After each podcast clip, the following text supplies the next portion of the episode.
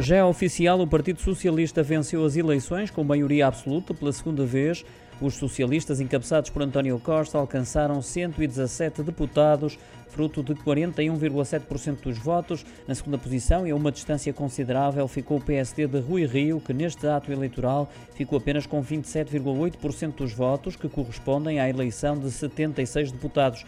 Na terceira e quarta posições, as grandes surpresas da noite, o Chega que fechou o pódio com 7,1% e 12 deputados garantidos, mais 4 do que a Iniciativa Liberal, que obteve quase 5% dos votos. O Bloco de Esquerda e o PCP ficaram atrás destes dois, praticamente em igualdade, com menos de uma décima a separá-los e cinco deputados. Já o PAN obteve 1,5% e um deputado, tal como o LIVRE, que registrou 1,3%.